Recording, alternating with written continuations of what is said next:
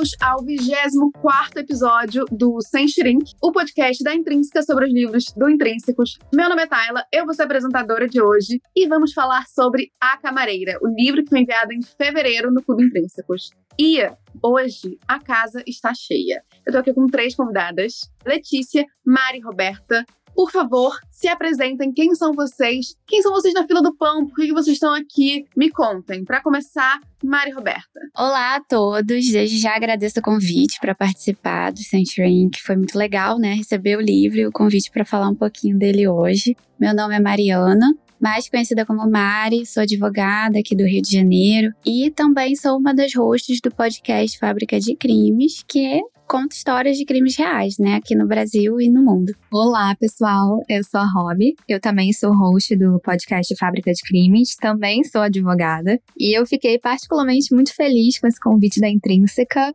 e para falar principalmente desse livro, né, que é tão interessante e tão cheio de camadas. Oi, gente, tudo bem? Vamos estar aqui com vocês. Eu sou a Letícia, eu trabalho no marketing da Intrínseca. Eu li esse livro na época que a gente mandou ele no clube e agora sou responsável pela campanha dele que vai pra rua.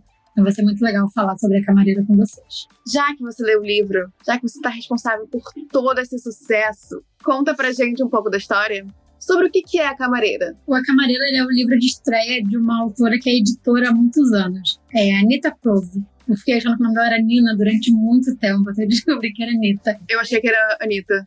é, todo mundo fala Anitta, eu ficava muito confusa, mas é Anita Prose. Ela é canadense, editora. Esse é o livro de estreia dela. O A Camareira conta a história da Molly, que é uma camareira de hotel, que ela é muito, muito perfeccionista. Ela tem muitas lições que traz da avó dela, que dizia que ela precisa ser, fazer as coisas muito bem, muito direito. E a principal função da Molly é passar despercebida. Ela quer ser invisível, ela quer entrar, limpar da melhor forma possível, pegar as gorjetas e sair. O problema é que um dia, quando ela entra numa dessas suítes para poder limpar, ela encontra o corpo de um dos hóspedes. E assim, ela encontra essa cena. E quando ela vai relatar, a reação dela surpreende um pouco a polícia e as pessoas. Porque a Molly ela tem um jeito um tanto incomum. Ela não interpreta sempre as coisas da mesma forma como as pessoas no geral interpretariam. Então ela parece meio fria. E isso levanta algumas suspeitas sobre ela. E à medida que a investigação avança, vai ficando cada vez mais difícil ela se desvencilhar dessa confusão, porque todo mundo quer jogar a culpa nela e ela não sabe muito como se defender, aparentemente. Então a gente vai acompanhar essa personagem, que ela tem um jeito em comum, que ela não entende os skills sociais, assim,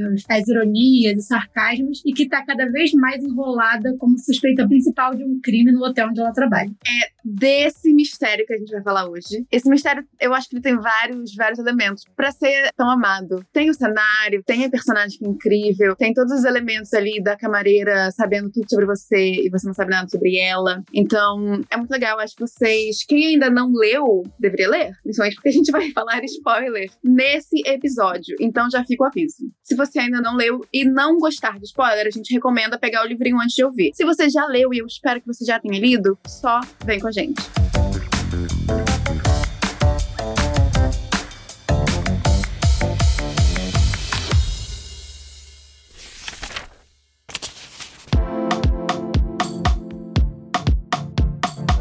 Começar falando sobre a Molly, essa personagem tão única que não entende ironia, tá alheia às normas sociais que a gente considera comuns, é muito, muito, muito educada e às vezes até mesmo ofensas passam despercebidas por ela. Ela não sabe interpretar emoções sutis, então se eu estiver sorrindo, ela vai achar que eu tô feliz. Mesmo se eu estiver rindo de nervoso, mesmo se eu estiver chorrindo, mesmo se eu estiver tendo uma crise, ela vai achar que tá tudo certo. E é muito engraçado porque esse jeitinho dela cria uma camada a mais na história. Porque ela não consegue captar algumas pistas do comportamento na fala das pessoas. Mas nós, leitores, conseguimos. Então você tem uma sensação de tipo, meu Deus, mole, esse cara tá te enganando, ele tá te usando.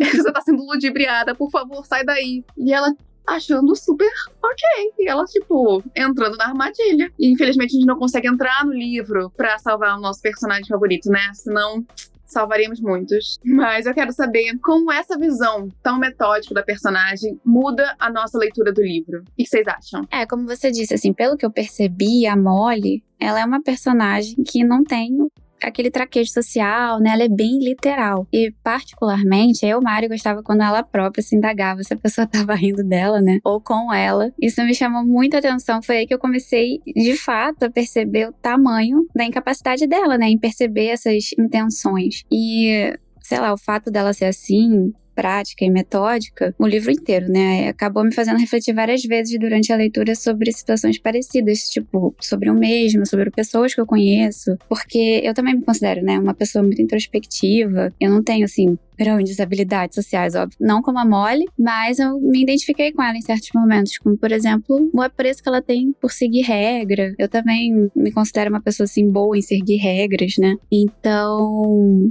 se eu não tivesse isso, eu também ia me sentir perdida sabe? E aí eu acho que o fato dela ser assim, até um pouco inocente em alguns momentos, eu diria que é um diferencial, porque como o livro está sendo narrado por ela, na visão dela, em algumas situações você percebe as intenções dos outros, enquanto ela não percebe. Isso me deixou, como você falou, tipo, como assim ela não percebeu? Meu Deus, alguém ajuda ela, sabe? É diferente, né? É, eu acho que é um pouco até agoniante, né? Se você for parar para pensar. e eu acho que o fato da Molly ser a Molly muda, muda muito a dinâmica do livro, porque o que eu pensei foi que na maioria dos livros eu tô simplesmente lá, sentada lendo, de boa, sendo super passiva, né? Só absorvendo a história. Mas quando a gente tem a Molly de protagonista, a vontade que dá, sinceramente, pelo menos no meu caso, é entrar na história, chacoalhar ela, falar, Molly, pelo amor de Deus, se liga, sabe? Não confia nessas pessoas. E então isso acaba que torna também a experiência da leitura muito mais dinâmica, mais ativa, né? Não é tão passiva assim como a gente tá às vezes acostumado. Vocês acham que, então, esse jeitinho aí de ser mais dinâmico, talvez, ou mesmo você tentar salvar a personagem, se difere de outros livros de suspense ou não? Hum, eu acho que sim, porque a personagem principal, ela é, geralmente, ela é muito esperta e atenta aos detalhes, né? Mas a Molly, ela não é assim. Então você, é o que a Rob falou, você fica agoniada em algumas situações. E nos outros livros, eu acho que as personagens vão tentando desvendar o mistério até o final e a Molly acaba se distanciando um pouco dessas características comuns, né? Eu senti também que, geralmente, no suspense, quando é narrado em primeira pessoa, normalmente o personagem, ele é a pessoa que tenta desvendar o crime, né? E aí é uma pessoa muito astuta, com muito muita base, às vezes nem faz sentido, né? Tipo, é um estudante que tem todas as habilidades para desvendar um crime. Mas é essa vontade de desvendar, e na verdade é praticamente o trabalho da polícia. E no caso da Amor é totalmente o contrário. Você tem uma personagem em primeira pessoa que é a culpada, entre aspas, desde o começo e que a gente nem sabe se de fato ela é culpada, a gente acredita que não, nem acha que ela vai ter, talvez, a capacidade de se livrar dessa acusação, porque não tem muito como ter uma virada para ela poder se mostrar diferente. A gente fica na expectativa de que ela acorde, mas também meio que vai pensando que talvez ela não acorde, que a gente vai ter que lidar com isso. Eu acho que é isso mesmo que você falou, Led. É isso, livro de suspense, normalmente a pessoa vai lá na Pindamonhangaba para investigar tudo, vai tudo nos mínimos detalhes, todas as pistas meio que vão, vai juntando quebra-cabeça na mente do, do protagonista. E a Molly apresenta pra gente esse quebra-cabeça e a gente tem que montar as peças, ela não vai montar pra gente. A gente tem que ser muito mais ativa. Acho que esse livro realmente faz a gente ser mais ativo. E é quase como se a Molly fosse uma criança, né? A criança culpada, porque acho que se fosse, se colocasse ela como uma personagem que tem seis anos de idade e que tá ali sendo acusada de alguma coisa ou passando por alguma injustiça, a gente ia ter a mesma agonia que a gente tem com ela. De tipo, alguém ajuda essa criança. Só que no caso, essa criança é uma, uma jovem de 25 anos que ninguém vai ter pena dela além da gente, porque na história ela é vista como adulta, obviamente. E as, os adultos, eles às vezes passam por injustiça justamente porque ninguém olha para eles, considerando que eles podem ter uma visão diferente diferente do comum. É, eu acho que a grande diferença é que a Molly, ela passa de vezes por uma situação que é, assim, extrema, bizarra, que a gente normalmente, né, entre aspas, iria reclamar, às vezes ia responder a pessoa, e ela agradece, ela é gentil, ela não tem realmente nenhum traquejo social, né? Então é, é engraçado, assim, por isso que a gente fala que dá uma agonia, às vezes, de ler, por justamente isso, né? Ela não age como a maioria de nós agiria nessas situações. A gente aqui da editora ficou falando muito sobre isso, sobre como como a gente tem que aprender mesmo a lidar com pessoas que pensam diferente da gente. Como existem pessoas que são muito mais analíticas e a gente, pelo menos no marketing, a gente é um pouco mais avoado, a gente é um pouco mais fluido. E tem pessoas que não, e tem pessoas que pensam realmente numa estrutura diferente da nossa. E a gente muitas vezes não sabe lidar com elas, não sabe conversar e, e debater coisas com elas. É, é difícil. E a gente tem que aprender, porque não é só a nossa visão de mundo que, que tá por aí, né? Então, eu acho que é um exercício, o livro também é um exercício de empatia e de perceber, cara, eu não sou sou o centro do universo. Existem várias outras pessoas no planeta Terra que pensam de uma forma completamente diferente de mim. E eu preciso lidar com isso. E esse jeitinho tão analítico, tão metódico da Molly não agrada a todo mundo, né? A gente já sabe que algumas pessoas maltratam, tadinha da Molly, maltratam a Molly. E isso faz com que a gente veja ela talvez como uma personagem frágil, que precisa de cuidados, é isso, a gente quer sempre salvar ela. Mas quando a gente termina o livro, a gente passa a ver o olho com outros olhos. A gente, na verdade, foi tateada. E ela se mostra muito astuta. E o livro é narrado todo em primeira pessoa, ela conta toda a história. E como a gente confia muito nela, como tudo que ela conta pra gente parece muito honesto, a gente não pensa por um segundo em desconfiar dela, né? A gente é talvez estejamos enganados aí. O que vocês acham disso? Vocês acham que isso vai mostrando o crescimento dela ao longo da história? Vocês acham que, na verdade, não, ela realmente era daquele jeito o tempo todo, a gente que entendeu errado? O que vocês acharam dessas descobertas no final? Olha, eu achei bem interessante. Eu tenho minhas dúvidas aqui, tá? Se ela sempre foi assim ou não. Eu diria que não, mas algumas considerações que eu fiz quando eu tava lendo é que ela solta em alguns momentos, dá pra ver, né, que ela não cresceu ali de uma maneira tão. Cresceu não é fácil, né? Mas para ela foi bem difícil, porque ela sofria bullying, cresceu mais um pouquinho, tinha aquele namorado dela que se aproveitou dela, né?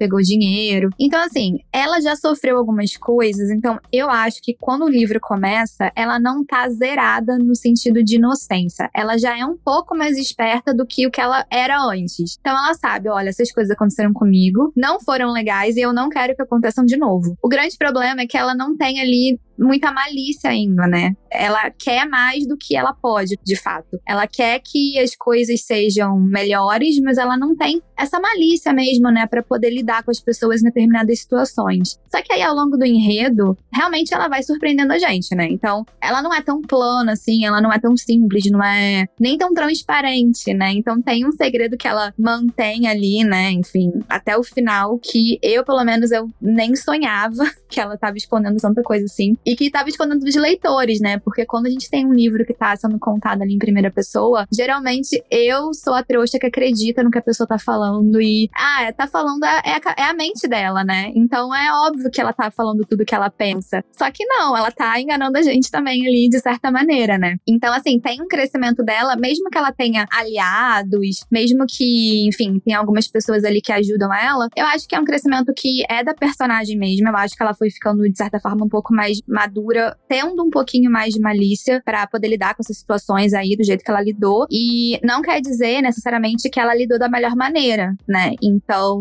eu acho que algumas coisas ali eu não sei se eu faria igual a ela, mas de qualquer forma não tem como olhar para isso e não pensar, poxa, essa essa mole do final não é essa a mole do início, né? Ela realmente para mim teve um crescimento bem bem claro. É, eu também concordo com a Rob, porque eu comecei tendo uma visão dela como aquela pessoa que precisava de alguém sempre orientando ela, guiando, era a avó dela no caso. E aí a gente vai percebendo esse crescimento dela. Por exemplo, apesar da gente saber como a Molly é, ela já começou a se mostrar mais atenta quando ela conta da supervisora. Ela percebe que a, a Cheryl, né, roubava as gorjetas. Ela narra aquilo que a Robbie disse do ex-namorado, que roubou o pé de meia dela e da avó. E depois, mais pra frente, depois da morte da avó, ela começou a dever o aluguel. Então ela foi capaz de pagar o aluguel vendendo o anel que não era dela, enfim. E isso me surpreendeu. Nesse momento que ela fez isso com o anel, eu fiquei, caramba, Molly, você fez isso?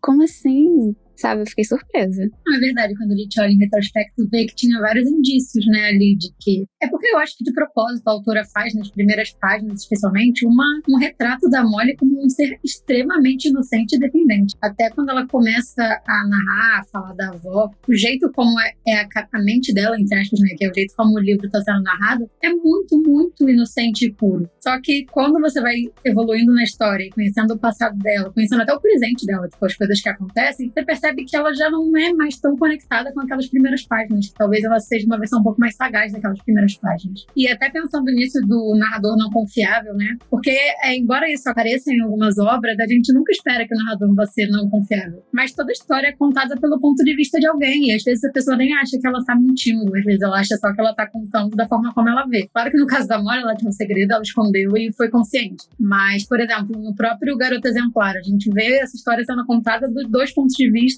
e aquelas pessoas achavam que elas estavam super certas na, no que elas estavam defendendo. Então, acho que é isso. A Molly, ela é o retrato do narrador não confiável porque ela acreditou na própria mentira e ela repassou a mentira pra gente e a gente não tinha nenhum motivo para desconfiar dela, a não ser quando você chega lá no final e percebe que ela te deu dicas o tempo inteiro de que ela estava ali já disposta a ser um pouco fora das regras. Eu fui reler o prólogo, né, depois que eu terminei o livro. Inclusive é um dos melhores prólogos. O prólogo é muito sobre, ele é muito misterioso. Fala sobre como ela sabe tudo sobre você, sobre como você não sabe nada sobre ela, sobre como ela limpa o seu quarto, você nem a vê. E aí eu lendo aquilo, depois que eu já sabia tudo, lendo aquilo, pensei, gente, a autora fez de propósito. Ela fez esse prólogo aí, cheio de malícia. Depois me apresentou uma personagem que parecia inocente e depois me tapeou. E eu fiquei, mas ela, ela avisou desde o início, ela avisou desde o prólogo. É, tem muitas pistas, né, ao longo do livro. E nem realmente faria sentido a Molly que a gente conhece depois do prólogo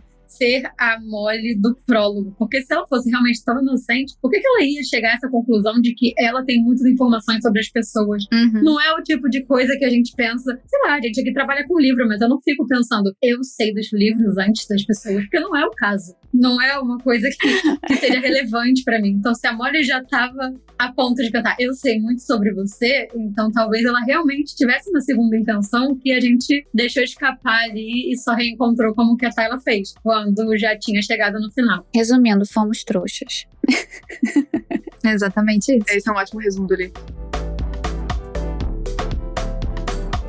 E muita gente considera a Molly como o ponto alto do livro. A Molly e o desenvolvimento dela. Vocês concordam? Olha, eu acho que sim, eu concordo. A Molly, pra ela sair da zona de conforto dela, é difícil e a gente tem que levar em consideração que ela passou por umas situações ali, tipo, ser acusada de um crime, passar a noite naquela cela imunda, né, que para ela é extremo. Ela chegou no limite, né? E, e, em diversos momentos é descrito que quando ela fica muito nervosa, assim, quando ela tá realmente no fundo do poço, ela desmaia. E ela desmaia várias vezes, né, ao longo da história. Então, assim, o que eu vejo é que a partir do momento que ela desmaiou, que ela tá vivendo ali numa situação de muito estresse, ela teria algumas opções, mas é, ela vai realmente sempre optando por reagir e vai começando a ficar mais espertinha mesmo, né? Então tem alguns planos ali que ela começa a esquematizar com os amigos, algumas coisas que ela pensa sozinha, né? Que eles nem sabem. Enfim, é uma evolução que eu acho que tá bonita de ver, assim. Eu acho que se a avó dela estivesse olhando de fora, é o que eu falei antes, né? Não sei se ela concordaria com tudo, mas ela ficaria, no mínimo,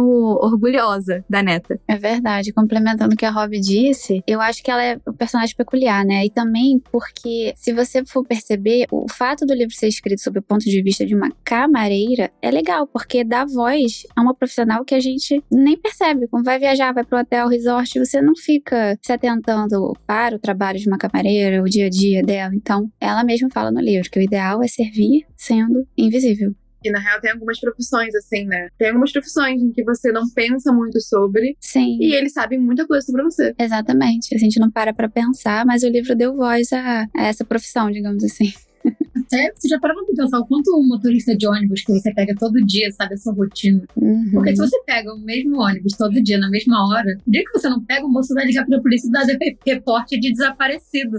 tipo, ou fulano tá de folga, ou fulano desapareceu. Porque é isso, a gente tem rotinas e tudo que faz parte da nossa rotina acaba tendo muita informação sobre a gente. É que, felizmente, muitas vezes, as pessoas não têm interesse mesmo em saber o que a gente vai fazer. Elas têm mais do que com o que se preocupar na vida. Mas a partir do momento em que alguém tenha um interesse em saber mais sobre você, a gente dá muitas brechas. A gente, no próprio lixo, né? Tem muitos casos de crime que são solucionados com coisas encontradas no lixo. E é isso, o nosso lixo é colocado na calçada para qualquer pessoa ver. Às vezes você bota um teste de gravidez no lixo e alguém que queira saber vai fuscar. Então, de fato, a gente se expõe muito para muitas pessoas que a gente não tem a menor ideia. E a camareira é isso, ela vê a gente num momento totalmente vulnerável. Você tá de férias, você tá despreocupado, você acha que o mundo é lindo, tem unicórnios andando por aí. Eu vou deixar todas as minhas coisas nesse hotel e nada de mal vai acontecer aqui. Só que às vezes algo de mal acontece aqui. E aí vira um livrinho da Anitta Plus.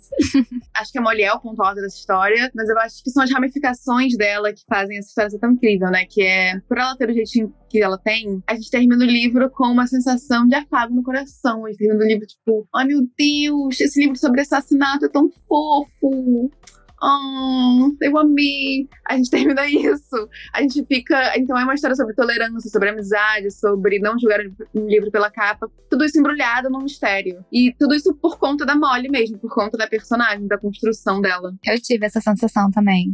eu tava querendo colocar a Molly no colo, o que de certa forma é preocupante, né? Porque ela não é santa. A gente tá passando pano sim, estamos passando pano pra ela. E o livro acaba que ele é muito mais sobre ela mesmo, né? Sobre toda essa evolução dela do que tanto sobre o crime em si. Então, óbvio que eu queria saber o que aconteceu, queria saber quem era o culpado, mas eu queria mais mesmo, era ver ali o que ela ia fazer, como é que ela ia lidar com algumas situações do cotidiano, super básicas. E a própria Molly, ela é tão interessante que dá vontade de, de ler tipo spin-offs da Molly. Molly com a avó e como seria essa vida. Molly esse relacionamento problemático em que a pessoa roubou todo o dinheiro dela.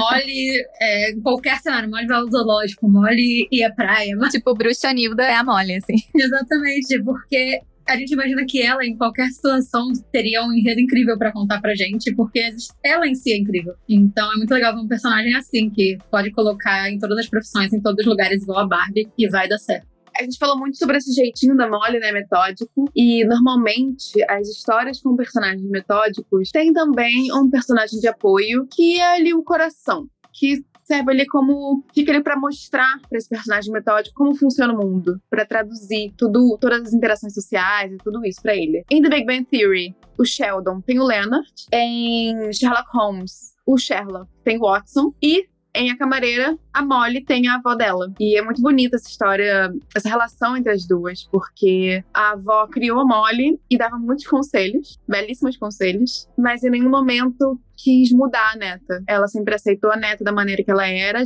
entendeu tudo aquilo, mas se esforçava para que a neta não ficasse alheia do mundo ou passasse menos dificuldade nessas interações sociais. E aí já começa o livro com a avó tendo falecido há alguns meses. E a gente precisa ver a Molly encarando o mundo sozinha, que é difícil. Por que, que vocês acham que essa dinâmica entre o metódico e o coração, essa pessoa mais emotiva, funciona nas histórias? Vocês acham que é uma coisa do mundo literário só, ou isso acontece na vida real também? Ah, eu acho que funciona bem, porque esses personagens, assim, talvez não sejam tão comuns, tipo, personagens com dificuldades, né, de interação social como a Molly. E eu acho que você citou, né, o Big Bang Theory, eu acho que por conta do humor também, acaba surgindo nessa interação, né, entre o personagem metódico de apoio. Eu sou muito fã da série. E, claro, guardadas as devidas proporções, né, entre a série e o livro, o Sheldon e a Molly, eles são parecidos nessa dificuldade em entender uma linguagem figurativa, e sempre ler as pessoas, né, de forma literal, serem extremamente limpos e detalhistas, e mesmo sendo um livro de suspense, tem algumas passagens que você capta o humor, tipo, eu achei muito engraçada a interação da Molly com a policial, porque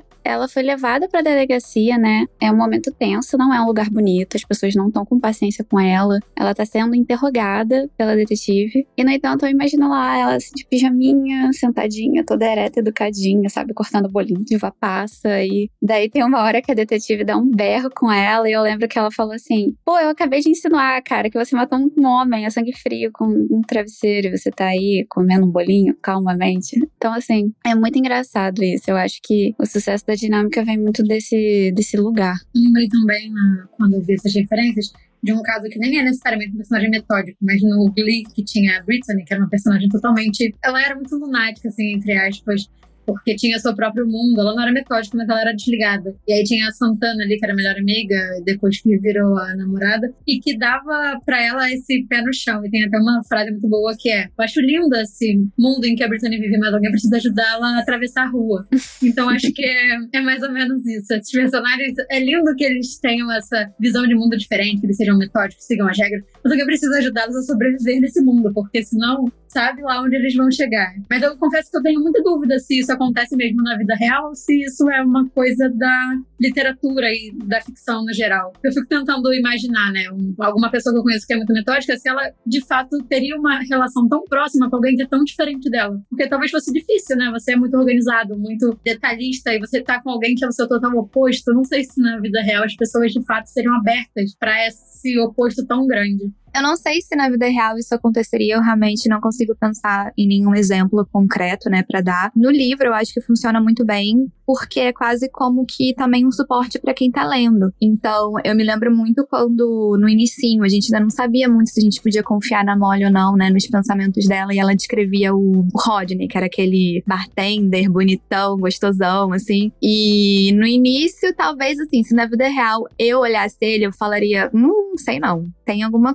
coisa aí. Só que a gente não sabe, porque a gente tá vendo o que ela tá falando pra gente, né? Então a gente dá ali um, ok, vamos, vamos confiar nele até o momento que ele começa a fazer umas coisas meio estranhas. A gente fica com o pé atrás. Aí vem um personagem que não necessariamente é de apoio, né? Mas não é o principal, que é o aquele porteiro amigo dela, o Sr. Preston. E aí ele fala: Olha, eu não acho que ele é confiável. Cara, era isso que eu precisava ler para falar. É isso. Eu tava certo o tempo todo, entendeu? Ele, ele realmente não é confiável, não confia nele. Então eu acho que pro leitor chega a dar um conforto a mais, assim, né, na leitura. É, eu acho que funciona principalmente para situar o leitor nessa história, né? Porque se a gente só tivesse a visão do Sherlock em Sherlock Holmes, a gente perderia muito, muitas nuances de todos os casos de mistério que ele resolve. Se a gente só tivesse a visão do Sheldon, não teria série, não teria nada de divertido para assistir, para fazer ali naquele ambiente, porque o que dá graça é esse contraste e é esse um puxão do outro para um lado. E na vida real, eu acho que ninguém é tão, tão caricato, talvez. Acho que, óbvio, existem pessoas parecidas com a Molly, mas acho que elas vão, vão ter um pouco mais de coração.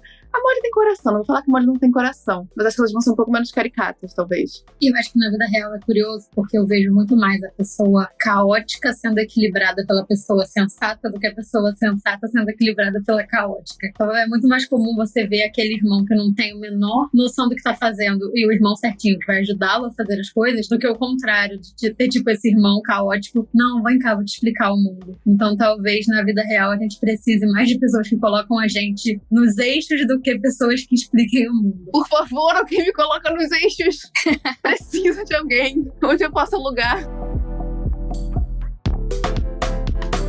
Falando um pouco sobre a estrutura do mistério do livro, é quase como um jogo de detetive. A gente tem ali alguns personagens icônicos. Será que foi o bartender com a faca? Será que foi a mulher com uma arma? Ou será que foi a camareira com o travesseiro? E a gente precisa montar as peças desse jogo. E o hotel funciona como se fosse um tabuleiro. E nas entrevistas da autora, a Anitta fala muito sobre o Locked Room Mystery, ou crime de quarto fechado, que é basicamente quando não tem nenhum jeito de provar que cara ou mulher cometeu o crime. Então, nesse gênero, nesse subgênero, basicamente a gente pega um punhado de, de personagens, todos eles com motivos ocultos ali, joga num ambiente controlado, então, hotel, ilha, trem, todos esses ambientes em que você não consegue sair facilmente sem ser visto, né? E você tem uma lista de suspeitos muito limitada. Mas, como é que você pode provar que um deles matou ou não? Quando você não tem uma prova tão evidente, você tem que se voltar para as relações emocionais ali de todos aqueles personagens. Então, a gente se volta para a relação entre o Sr. Black e a Gisele, a relação entre o bartender e a Gisele. E aí você tem que descobrir um mistério através das relações das pessoas, que é muito legal. É muito legal você ir além do sangue, assassinato, arma, faca. E quem leu as obras da Agatha Christie vai saber do que eu tô falando. A Agatha é perfeita nisso, mestre. E a Lucy Foley, que é autora de A Última Festa e Lista de Convidados, também, ó, topzera demais nisso. A lista de convidados, principalmente, que é numa ilha. Não tem como você sair de lá. É realmente muito limitado. E eu queria saber se vocês já leram um thriller do tipo antes, se vocês curtiram esse estilo. Como é que foi para vocês? Sim, nossa, eu gosto muito de livros assim, né? Desse crime de quarto fechado, porque assim, a gente imagina de tudo. Não tem limites. Você coloca todas as teorias mais absurdas do mundo, porque todo mundo tem um motivo, geralmente, mas às vezes não é um motivo tão forte. Às vezes você pensa numa maneira meio mirabolante, você fala, não, mas não tem nada a ver, né? Eu gosto disso, né? Mas recentemente eu li dois livros do Guilherme Musso, que é um autor que tá fazendo muito sucesso na França. Tem um que é A Garota e a Noite, e é uma festa para reencontrar alunos que se formaram juntos num colégio, então você fica com aquela coisa ali. É um deles. Você sabe que é alguém da turma que cometeu um crime, que, enfim, fez uma coisa lá com uma menina, só que todo mundo parece culpado, né? Então você desconfia de todo mundo. Eu acho que é uma coisa que, para mim, pelo menos, cativa muito nesses suspenses. É, eu amo a Alice Foley, amo a Agatha Christie, acho até porque a Alice Foley ela se inspira muito na Agatha Christie, então são bem relacionados, acho que quem gosta de um vai gostar do outro. Gente tem até o Sanatório lançado recentemente, que também se passa num hotel que tem essa mesma vibe de um crime que aconteceu dentro de um lugar onde ninguém pode sair, ninguém pode entrar e que o culpado tá lá dentro. E até um que não foi uma coisa que eu li, mas uma coisa que eu assisti, é aquele Entre Facas e Segredos também é muito esse estilo, né? Que você vê que tem todos aqueles personagens daquela família aí, as pessoas que trabalham na casa, e você vai vendo várias possibilidades ali, cada hora a história vai para um lado, vai para o outro, e você se convence de todo mundo é culpado, você acha que você mesmo é culpado ali, e até chegar na, no resultado, que acaba por surpreender, porque eu acho que a melhor parte desse tipo de thriller é que ele tem que se aperfeiçoar demais para que isso não seja previsível. Porque já tá ali no meio dos seus personagens principais quem vai ser, não é uma pessoa que chegou do nada. Então eles têm que sempre inovar mesmo para que essa descoberta seja surpreendente. Então sempre que essa função acontece, né, sempre que chega no final você pensa, caraca, eu acho que é uma leitura incrível. É, o meu também preferido é suspense, tem que ter algum mistério. E a Agatha Christie, eu adoro ela. Ela é fantástica, criando esses ambientes, né, o Locked Room Mystery, e ela te dá milhões de personagens, cada um com uma motivação, e ela tenta sempre sempre te desviar do criminoso de fato, né? E a Anitta Cruz, ela não fica longe disso, mas eu acho que a Anitta é mais direta sabe? Ela tem uma escrita muito boa, muito fluida de ler. A história é simples, não tem, tipo, vários personagens, mas não é menos interessante por isso. Aqui eu acho que ela é mais direta. Eu concordo, eu acho que é realmente o estilo da autora de. sem muito rococó. Ela não vai te enganar colocando detalhes desnecessários. Pelo contrário, ela vai colocar poucos para você realmente prestar atenção neles. E como já tem uma gama de personagens, eu gosto disso. Não fique em excesso. Nossa, é muito frustrante quando você tá lendo e aí tem, tipo, aqueles quatro personagens ali, e você fica tentando, todos eles têm motivo, todos eles podem ter feito, e aí na penúltima página surge uma pessoa que tava passando de carro no meio do, do lugar e matou, e você fica, caraca, ali até aqui à toa. porque na verdade você foi enganado o livro inteiro. Sim. Então eu particularmente gosto muito quando é isso. Eu descubro que alguém que eu já tinha desconfiado, parei de desconfiar, voltei a desconfiar, de fato fez, do que quando do nada surge um suspeito. Também. E a gente tá falando muito desse hotel, né? Do hotel em que a Molly trabalha. E hotéis são são ambientes meio misteriosos. Podem ser muito felizes se forem resorts na praia, mas em, em, livros e filmes de mistério não costumam ser. Eles aparecem em algumas histórias de mistério, como o Iluminado, como American Horror Story, como filmes de terror tem sempre um hotel. O que, que vocês acham que faz com que um hotel seja perfeito para um mistério? Olha, eu acho é porque ninguém espera encontrar um corpo num hotel, né? O hotel é aquele lugar que você vai para tirar férias, você tá viajando, geralmente você tá feliz e você não espera presenciar um assassinato, enfim, não espera que tenha algum mistério ali envolvido. Inclusive, lá no podcast a gente tem um episódio super misterioso, né, sobre a Elisa Lam, que é um caso real que aconteceu num, num hotel lá dos Estados Unidos. E se não me engano, é nosso episódio 17. E assim, eu falo mistério porque tem algumas pessoas que acreditam que não foi um assassinato, enquanto outras pessoas acham que foi um crime mesmo. E a Rob tem algumas considerações, acredito, sobre isso. Pois é, então. Eu sou realmente a louca do Hotel Assombrado. Eu adoro, eu acho assim um assunto interessantíssimo. Eu fiz questão de ficar hospedada nesse hotel aí, desse crime que a Mari falou, da Elisa Lam. Não aconteceu nada, tá? Mas assim, eu acho interessante essa coisa do ambiente do hotel macabro, gente, eu não sei dizer. eu acho muito, muito, muito interessante interessante. Aí eu fico pensando, né? O que que leva as pessoas a acharem isso? Talvez, não sei. Talvez por conta dessa questão da rotatividade de pessoas, tudo pode acontecer. Então, ali todo mundo é um hóspede. Então, se aconteceu às vezes com um hóspede X, pode acontecer com você também. Poderia ter sido você, não sei. E eu acho assim que dependendo do hotel, no caso do livro era um hotel luxuoso, né? Mas a depender do hotel, a atmosfera é quase que ideal, né? Porque você tem corredores bem longos, assim, tudo é bem padronizado organizado. Existe, em relação ao hotel, até uma falta de identidade, né? N não é tão humanizado, não tem a cara de ninguém. É um hotel, né? N não é o objetivo deles ser tão individualizado assim. Isso pode deixar também as pessoas um pouco desconfortáveis, né? E isso contribui para uma atmosfera que é mais dark, né? Dá um mistério. Eu estaria que é algo por aí. É, e eu acho que os hotéis eles passam uma vibe parecida com de condomínios prédios, em que tem muitas pessoas em pouco espaço e cada uma reservada ali no seu próprio lugar. Então, por exemplo, exemplo, eu moro num prédio, tem vários apartamentos, cada apartamento tem algumas pessoas, cada pessoa tem a sua história. A diferença disso pro hotel é que no prédio onde eu moro, todo mundo tá muito vinculado àquele lugar. Então a chance de acontecer algo onde a pessoa mora, onde tem todos os dados dela, onde todo mundo tem aquela referência, é pequena. No hotel você faz exatamente essa estrutura de muitas pessoas naquele lugar, dentro de espaços confinados em que ninguém vai ver o que tá acontecendo, só que não tem quase nenhum vínculo. Você pode se hospedar com um nome falso, você pode se hospedar como visita de alguém, você pode entrar e sair todas as horas, ninguém reconhece você. Então acho que isso favorece muito para essas histórias, porque é se abrir e fechar de porta, mas também é meio macabro até na vida real, você parar pra pensar, né? Porque quantas pessoas estão naquele hotel ao mesmo tempo que você? E não só em histórias de terror, tem até aquele. Vocês falaram de resort, eu lembrei daquele White Lotus, que não é uma história de terror, é uma série de comédia, entre aspas, né? E tem coisas bizarras acontecendo ali também. O que é isso? Cada resort, cada hotel tem muitas, muitas, muitas histórias. E vocês que fazem podcast de True Crime, assim como o da Elisa tem vários crimes que acontecem em hotéis, porque isso é impessoal, não tem ninguém te vigiando e é meio bizarro. Quando eu vou para o hotel, eu tento esquecer tudo isso, mas, mas se você parar para pensar bem, favorece não só a literatura, mas favorece a, a vida de quem tá mal intencionado. Você pode estar se hospedando do lado de um serial killer e não saber.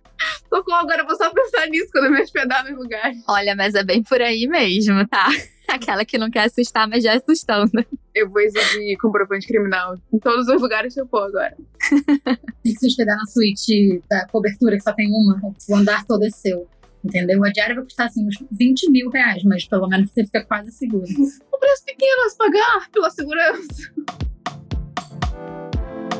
Bom, gente, agora é hora de falar sobre Fancast. Por quê? A Camareira vai virar filme com a Florence Pugh, que é a mina de Adoráveis Mulheres, de Midsommar, de Viúva Negra, e ela também vai produzir o filme. E eu quero saber quem mais vocês colocariam nessa produção? Quem vocês escolheriam para ser a avó da Molly? Pra ser essa senhorinha fofinha muito sábia que vai guiando a Molly durante todo o crescimento dela. Vocês pensaram em alguém? Vocês imaginaram alguém durante a leitura? É, quando eu tava lendo, no início, eu imaginei assim, uma senhorinha bem pacata, bem senhorinha mesmo, assim, bem dona Benta. Aí eu fui vendo que a avó dela também é esperta, não é nada boba. Então, eu pensei na Jessica Lange, que é de American Horror Story. Porque cara, eu acho que seria ideal porque ela é sagaz, assim, ela é esperta, ela tem ali bons conselhos. Eu acho que ela daria uma boa avó da Molly, sim. Gente, estou chocada. Jamais imaginaria a avó da mãe como a Jessica Lange agora parece perfeito.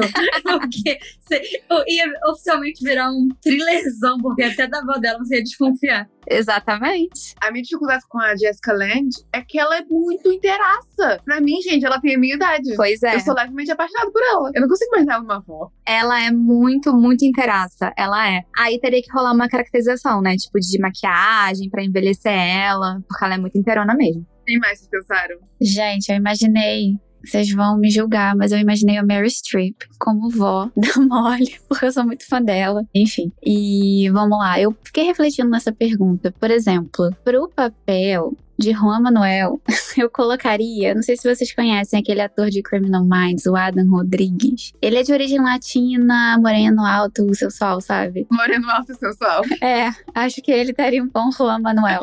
Perfeito. Também vi o Merval Derrama. Ele sempre me passa a vibe de pessoas latinas que eu gostaria de ver em filmes, porque eu acho ele bem bonito. Quem? O Vilmer Valderrama, que eu só conheço porque ele claramente namorou a Demi Lovato, não porque eu conheço o, o Vilmer Valderrama como ator, mas, sei lá, eu acho que ele tem essa vibe da pessoa sagaz, assim, que faria coisas inteligentes. O ator de That Seventh Show, né? O que fez o Fez. Não sei dizer, porque eu só conheço ele como ex-namorado da Demi Lovato. É um ótimo motivo pra conhecer ele também. Eu pensei na. Eu não, vou dar o crédito. Na outra pensou na Julie Andrews. E aí, depois que ele falou isso, eu não consigo pensar em nenhuma outra pessoa. A atriz de Diário da Princesa, que é a avó da Mia. Ai, ela é perfeita. Ah, que faz a noviça rebelde, né? Sim. Perfeita. Maravilhosa. E eu consigo imaginar, porque ela agora tá fazendo a voz de Bridgerton também. Então eu consigo imaginar os conselhos dela como um voice-over no filme. E ela falando: Molly, faça isso. Quarta-feira é dia de limpar a cozinha. Consigo imaginar perfeitamente. Ela é sábia, sagaz, tudo. Na minha cabeça, a Molly é muito a vovó Juju do irmão do Jorel.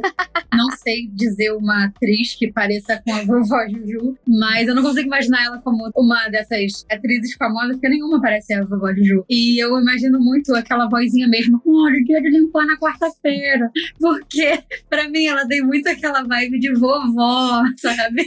Embora agora eu esteja ressignificando com as sugestões de vocês, mas eu acho que a avó da Molly seria muito poderosa com esse cast que vocês montaram. Ela ia com certeza ter que continuar ali aparecendo muito durante o filme todo, porque ela ia ter muito a entregar. Não que vovó Juju não seja sagaz, né? Vovó Juju é muito sagaz. Vovó Juju é sagaz com coisas práticas, tipo comer abacate. Abacate, clássico. Tem que se arrumar. Mas se o cast fosse como a gente escolheu aqui, eu acho que a, a revelação final do livro seria, na verdade, a avó dela está viva. E aí tem o filme 2, A Camareira 2, O Retorno de Vovó Juju. Eu já amei, vamos sugerir. Ainda não tá gravado todo, talvez dê pra mudar o final. Sobre o Sr. Black, eu tava comentando com a Tayla mais cedo, eu tive um enorme complexo. Porque eu tenho o hábito de ler e não necessariamente imaginar os personagens da forma como os autores descrevem, eu imagino como minha mente descreve. Eu imaginei o Sr. Black, um senhor mais velho, né, na faixa dos 70 e poucos anos, com a cabeça branca, com uma barriga avantajada e tal. E aí, quando a gente foi criar ilustrações para a história, eu voltei na descrição dele e descobri que ele é praticamente um George Clooney, um Mark Sloan. Ele não tem nada de sósia do Papai Noel, como eu tinha imaginado. Mas eu não consigo imaginar esse filme. Ou ele vai ter que ser o George Clooney, porque agora eu já consegui montar isso na minha cabeça, ou vai ter que ser uma pessoa ajudante do Papai Noel, porque acho que combina a orna, sabe? Aquela cena dele com a barriga pra cima na, na cama. Se ele tiver uma barriga avantajada, vai ser uma cena muito mais legal. Eu imaginei exatamente uma pessoa assim, mas eu pensei no, no Robert Downey Jr., sabe? Como Sr. Black, assim. Eu acho que ele seria tão enigmático quanto o personagem, eu acho. E a Gisele, quem vocês imaginaram? Cara, não sei. É porque Gisele, pra mim, o nome, personagem Gisele Bündchen. Mas assim, é porque eu sou claramente minha mente é preguiçosa. então eu só pensei na Gisele Bündchen. Eu acho que eu pensei da Jennifer Lawrence, talvez, não sei. Eu sempre imagino as adaptações da Intrínseca com uma atriz que precisa estar, que é a Amy Adams. Então, sempre que existe qualquer brecha para colocar a Amy Adams em qualquer personagem, eu sou a favor. E acho que a Amy Adams teria essa elegância, esse jeito misterioso da Gisele. E, mas eu também gosto da Jennifer Lawrence, acho que ela seria incrível. É, a Amy Adams, eu acho que é uma ótima pedida. Consigo imaginar ela, assim, com cabelão, assim, bem sensual. Gosto da Jennifer Lawrence também. Acho que todas são boas. E Gisele Bündchen também, eu, eu admito que eu imaginei ela, porque eu sou preguiçosa. Então veio Gisele. Só tem uma Gisele, gente. Desculpa. Então. é o mais óbvio para mim. E já que a gente tá falando do filme, é impossível a gente colocar tudo do livro no filme, né? Mas se vocês fossem responsáveis por essa adaptação, o que, que vocês colocariam com certeza? O que vocês não mudariam nem um pouquinho? E o que, que vocês talvez fariam em algumas adaptações? É, eu pensei nisso. Eu acho que eu manteria a grande maioria, porque é uma história muito boa. Mas eu acho que eu ia procurar dar um pouquinho mais de atenção no desenvolvimento da personagem da primeira Senhora Black. Porque a gente sabe sabe algumas coisas, mas a gente não sabe muita coisa dela, né? A gente sabe que ela é mais velha, né? Então ela não é uma Gisele da vida. Ela passou também por maus bocados com o Sr. Black, mas não sei, acho que para mim faltou um pouco de conexão com ela. Então eu acho que eu iria um pouco trabalhar na imagem dela e até da própria Gisele. Eu acho que a primeira Senhora Black, eu queria saber mais do passado dela e a Gisele eu queria saber mais do futuro, o que, que ela fez depois, assim. Aí eu não sei se daria tempo, né, para tudo isso, mas eu acho que eu ia querer explorar essas duas vertentes. Uma cena pós-créditos pra Gisele. Isso, pô, seria legal. Gisele num bar, assim, com uma taça de martini, refletindo sobre toda a história. E aí chega alguém e surpreende ela. É, eu acho que eu buscaria caracterizar a Molly exatamente como no livro, né? Tanto na parte física, cabelo escuro, corte pequenininho Chanel, repartido no meio, pele branca, quanto na personalidade dela, porque às vezes a gente lê um livro, sei lá, a mulher é loura, aí no filme ela tem cabelo preto, e aí isso já me incomodaria porque eu imaginei o livro inteiro dessa forma, sabe? Então não alteraria isso de maneira nenhuma. E talvez isso que a Rob falou, e eu também ampliaria a participação da avó dela, só porque a minha avó seria Mel Streep, então eu colocaria mais cenas com ela. Se você chama Meryl Streep pro seu filme, você tem que colocar mais dela. Com certeza. E acho que esse livro ele abre duas possibilidades de, de foco, né? Você pode focar muito no desenvolvimento da Molly como personagem, mas também pode focar muito na história, no thriller, na investigação. Eu ia gostar muito de ver esse filme indo pro lado da Molly, para poder dar atenção à Molly, caracterizar ela, não tentar tornar ela talvez um pouco mais passável, assim, em termos de o que o público vai aceitar mais rápido. Queria muito essa Molly fidedigna, assim, na, na tela, e que ela levasse até o crime, não que fosse um crime que acabasse deixando de lado a personalidade dela, porque é uma coisa que pode acontecer, e eu espero que não aconteça, porque na verdade, se você entende a Molly, se você acompanha a trajetória dela, você vai se encantar muito, muito pela história e vai ser a diferença desse filme, e é desse livro, em relação a outras obras de investigação. Total. Ela é o centro de tudo ali.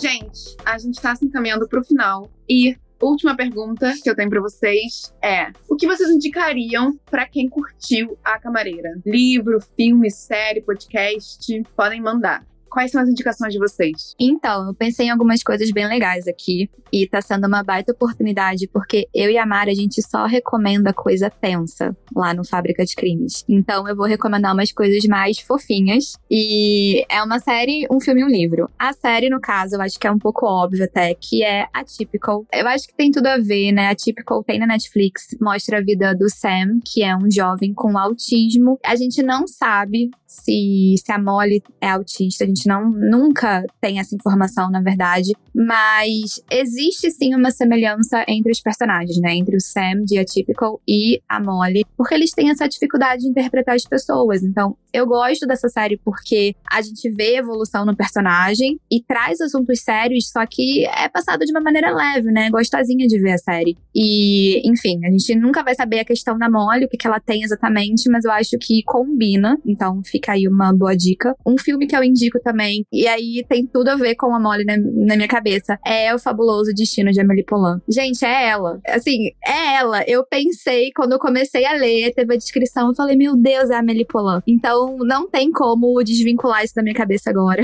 Achei ótimo. Eu nunca eu não tinha imaginado isso, mas agora é perfeito, realmente. Não é? é perfeito e até o jeitinho da Amelie, porque ela é muito exótica, assim, na maneira dela de ver o mundo, de enxergar as coisas, nos detalhes. Então, para mim, assim, eu li o livro inteiro pensando na Amelie como sendo camareira mole. E por fim, um livro que é também super amorzinho, que vale a pena para, enfim, independentemente da idade da pessoa, é extraordinário né? Então, eu amo esse livro, eu tenho esse livro, achei ele lindo. Conta a história de um menino de 10 anos que tem uma síndrome que deixa ele com um rosto ali deformado. Então, tem a jornada dele no colégio, na vida, que envolve muito preconceito e muito bullying. E eu recomendo esse livro porque eu vejo a Molly sendo uma daquelas poucas pessoas que ia olhar para ele e enxergar muito além da aparência, né? Então, é um livro emocionante, tem uma mensagem muito bonita também de você não julgar ali o livro pela capa. E eu acho que vale a pena também ler e assistir, né? Que tem um filme também. Bom, eu, Mari, recomendo, um, na verdade, um filme que eu vi semana passada, Morte no Nilo, da Agatha Christie. Quer dizer, não da Agatha Christie, né? Uma adaptação, né, do livro dela, que eu sempre recomendo. E eu gostei bastante, apesar de que nos filmes de adaptação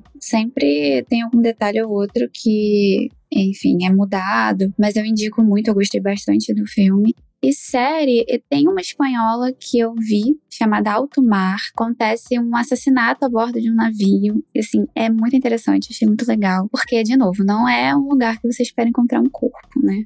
É, eu pensei em algumas sugestões voltadas para o que a gente pode encontrar dentro de A Camareira, né? Coisas relacionadas com o que você gostou dentro do livro. Primeira coisa, é impossível não falar da personagem como eu falei lá, na, lá atrás, é essa personagem que você gostaria de vê-la em qualquer contexto, porque ela te cativa. Então você acredita que se ela tivesse num spin-off sobre a história dela, você também ia gostar de ler, também ia gostar de assistir se virasse um filme. E se for falar de personagens super cativantes que a gente adora, sem falar do Clube do Crime das Quintas-Feiras, que é um livro que eu sou apaixonada. Conta a história de quatro idosas que eles moram ali num, num vilarejo que tem só pessoas de idade. E às quintas-feiras eles se encontram para tentar resolver crimes não solucionados antigos da delegacia local. Até que um dia acontece um crime atual e eles têm a oportunidade de investigar algo que está acontecendo agora junto com a polícia. Eles estão, tipo, muito, muito, muito empolgados, porque eles amam crimes. É, então, é uma leitura muito fofa, porque é isso, os personagens são o tom da história. Você até gosta da, obviamente, do desenrolar e do mistério. Mas depois tem até o. É uma série, né? O Clube do Crime, tem o segundo livro, que não é mais o mesmo crime, mas são os mesmos personagens, e você leria 45 livros com essas pessoas. Então, se você gostou da Molly e gostaria de conhecer mais personagens cativantes, Clube do Crime das Quintas-Feiras é uma ótima sugestão. A gente falou dessa questão do narrador, do narrador não confiável, e eu lembrei, durante o episódio mesmo, daqueles filmes do caso Richthofen, né? Que a gente tem eles narrados em dois pontos de vista. E que, na verdade, é isso. Tanto a Suzane quanto o Daniel, eles acreditam nas próprias mentiras. E eles criaram versões da verdade que são convenientes para eles. Então é muito legal nesse tema de narrador não confiável esses dois filmes que estão no Prime Video, que tem uma hora e meia cada um, que é a noite do crime e um pouco antes, né? O planejamento do crime, na verdade, pelos olhos das duas pessoas envolvidas que, na verdade, se acusam, acusam uma a outra. Então, nesse caso de em quem eu vou confiar, será que essas pessoas estão falando a verdade? Fui tapeado? É uma boa pedida. Eu só queria fazer um comentário, porque a gente recebeu muitos comentários falando, poxa, mas esses filmes eles não retratam qual é a verdade real. E a gente explicava, olha, é, é a verdade de cada um. Ali é o ponto de vista de cada um. Você tem que assistir um, assistir o outro, e não ficar tentando decidir onde que tá a verdade, onde não tá. É só você acompanhar a história da forma como eles fizeram ela acontecer, como eles pensaram todo, enfim, cada um do seu jeito. Pois é, nem vale a pena você tentar encontrar a verdade ali, porque esses filmes foram feitos 100% com os depoimentos deles. Então é isso, não tem nem interpretação de alguém em cima do que eles disseram, é literalmente o que eles disseram. E disseram instruídos por advogados, disseram tentando compor ali uma narrativa que favorecesse os dois. E é o que se diz muito: existem três verdades, a de um lado, a de outro lado e a verdadeira. E talvez a gente nunca saiba realmente, realmente o, o que acontece, mas é legal você ver como os envolvidos pensam. Ótimas indicações. Para fechar, eu vou indicar um livro que eu comentei durante o episódio, dois livros que eu comentei durante o episódio, que é A Última Festa e A Lista de Convidados da Luz Foley. Inclusive, tem episódio sobre a lista de convidados aqui. É só ir lá atrás. A gente fez há um ano atrás. Então tem que rolar um pouquinho, mas tá muito legal. A Letícia também participa desse. Porque a Letícia é o quê? Adora crimes. Letícia é a maior criminosa do Brasil. É, então, são esses, essas minhas três indicações. Leiam porque Lucy Foley é, é ótima. O sirene da polícia aqui chegando na intrínseca para me pegar depois que a Tayla fez essa afirmação. Gente, é brincadeira, eu gosto de ler sobre crimes, nunca cometi um crime, tá bom? Isso é um criminoso, diria, Letícia. Mas a gente sempre é acusada também de serial killer, né, Mari? Porque Exatamente. a gente gosta de tanta coisa macabra que, enfim, quem olha de fora acha aí, meu Deus, duas doidas. Eu entendo ela, eu entendo. A gente é taxada de doida, mas ela não é criminosa, ela é crimiseira, diferente. crimiseira, gostei de crimiseira. Aqui na entrevista eles falam, você adora crime. Eu falo, eu não gosto de crime. Mas uma vez que o crime já aconteceu, eu gosto Exato. de entender o que aconteceu. Exatamente. Mas gostar do crime, por mim, não aconteceria nenhum crime. Exatamente. Eu mesmo nunca fiz. Bom, gente, foi ótimo conversar com vocês. Muito obrigada por aceitarem participar. Vocês querem mandar um beijo? Vocês querem divulgar arroba, mandar uma última mensagem, o palco de vocês. Sim, eu queria agradecer o convite de novo, né? Eu e a Mari, a gente ficou muito feliz, porque a gente tá sempre lendo alguma coisa da Intrínseca. É, os nossos operários, né, que são nossos ouvintes, eles também gostam muito. Então, eu tenho certeza que eles vão ouvir esse episódio aqui, vão amar de paixão, vão querer ler o livro. Então, um beijo para eles, operários e operárias, né, obviamente. E, enfim, para quem quiser conferir mais do Fábrica, fica aí o convite para ouvir os episódios do podcast Fábrica de Crimes, tá em todas as plataformas. E para acessar também o nosso Instagram, que é o podcast Fábrica de Crimes. E lá a gente coloca muita indicação de livro, de filme, de série, tem muita coisa da intrínseca lá também. Então fica aí o convite para vocês. Eu também queria agradecer de novo o convite, eu adorei participar. Queria convidar todo mundo a conhecer o podcast, simplesmente porque a gente faz o episódio e coloca todas as informações no post no Instagram, então você pode acompanhar sempre ali os detalhes detalhes de cada caso. A gente tem episódios exclusivos também na plataforma da Aurelo, já fazendo o nosso jabá aqui. Enfim, venham conhecer a gente que vocês não vão mais se arrepender. É, eu não tenho uma roupa para divulgar, então vou divulgar as meninas, gente. Ouçam o podcast Fábrica de Crimes e sigam a Intrínseca nas redes sociais, porque lá sim eu apareço eventualmente. E obrigada a todo mundo pelo convite, foi muito legal. O último que eu participei faz um ano já, passou super rápido. Então foi muito bom estar de volta aqui no Sense Link. Espero que a gente se reencontre no próximo livro de crimes que a gente lança. É isso, gente. Meu nome é Tayla, eu fui apresentadora de hoje e obrigada por ouvir até o final. A gente falou bastante. O próximo episódio é sobre Os Abismos, da Pilar Quintana. Um beijo e até lá.